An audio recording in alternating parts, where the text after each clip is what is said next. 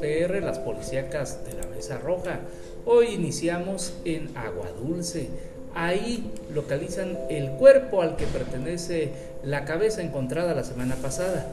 Tras una larga búsqueda que duró varias horas con la participación de varias corporaciones de seguridad, fue localizado el cuerpo del hombre decapitado la semana pasada, cuya cabeza fue encontrada a un costado del puente Cancino Marín en la colonia petrolera.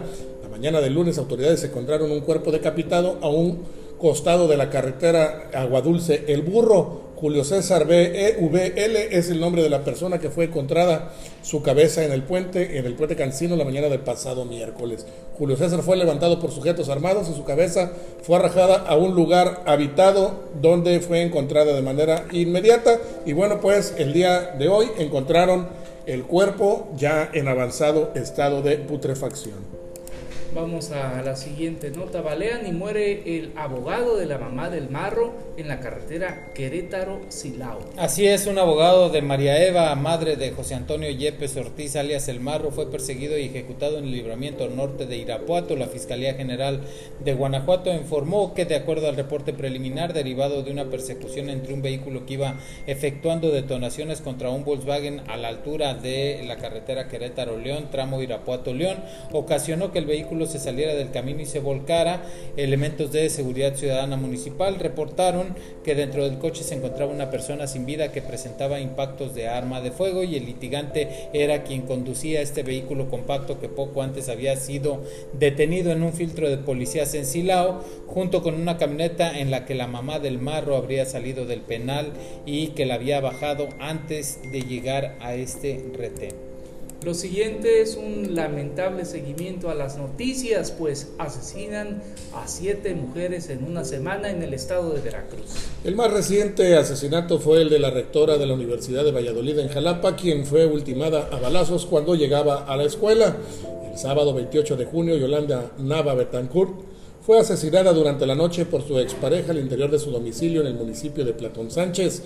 Este fin de semana una maestra originaria del municipio de Nogales y con domicilio en la colonia El Amate del municipio de Tierra Blanca fue localizada sin vida y en avanzado estado de putrefacción en unos terrenos asentados en la congregación Che Quechuleña, Quechuleño. Eh, en Tlapacoyan el cuerpo de una mujer sin vida fue abandonado en una zanja en medio de plantillos de plataneras ubicados en la colonia La Granja de ese municipio y fue localizado el día domingo por pobladores que dieron aviso a las autoridades. En Minatitlán, Norma Pérez, de 40 años, fue asesinada en la florería donde trabajaba.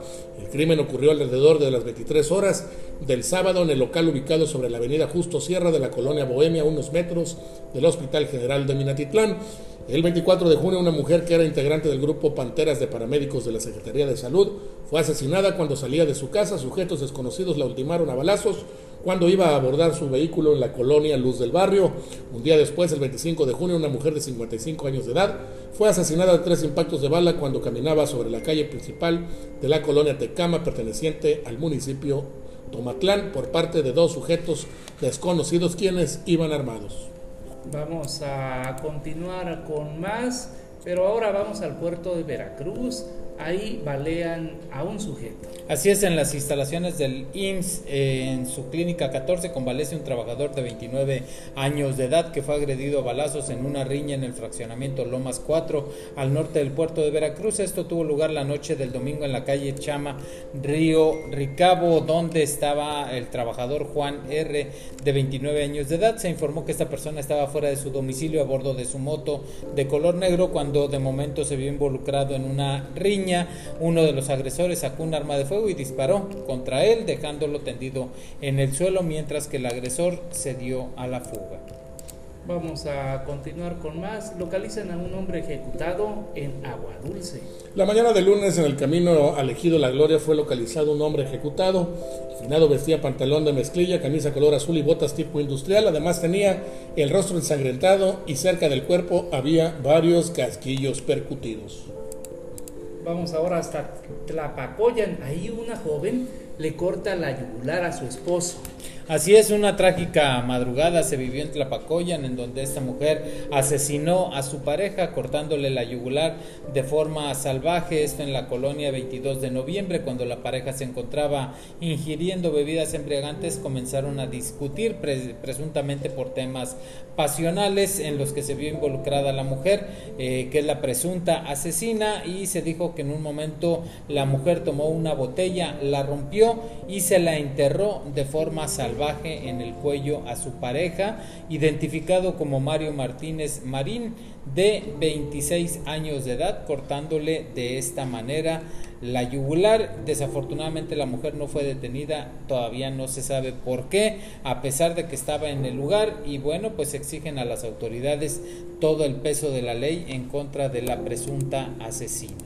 Vamos a continuar ahora hasta la siguiente información. Identifican embolsado en la carretera Córdoba Veracruz. Como Luis Alberto Torres Morado, de 38 años de edad de ocupación comerciante y con domicilio en el Infonavit Los Cerezos, fue identificado de manera oficial ante la Fiscalía Regional el cuerpo encontrado la tarde del pasado viernes asfixiado dentro de una bolsa a un costado de la autopista Córdoba-Veracruz a la altura del kilómetro 0 más 500 aproximadamente a las 18.30 horas del sábado, cuando autoridades de la Fiscalía Regional recibieron a familiares del hoyo Oxiso, quienes dieron a conocer haber recibido una llamada telefónica en la cual una persona de quien se desconoce su identidad les indicaba que su familiar se encontraba sin vida sobre la autopista Córdoba-Veracruz.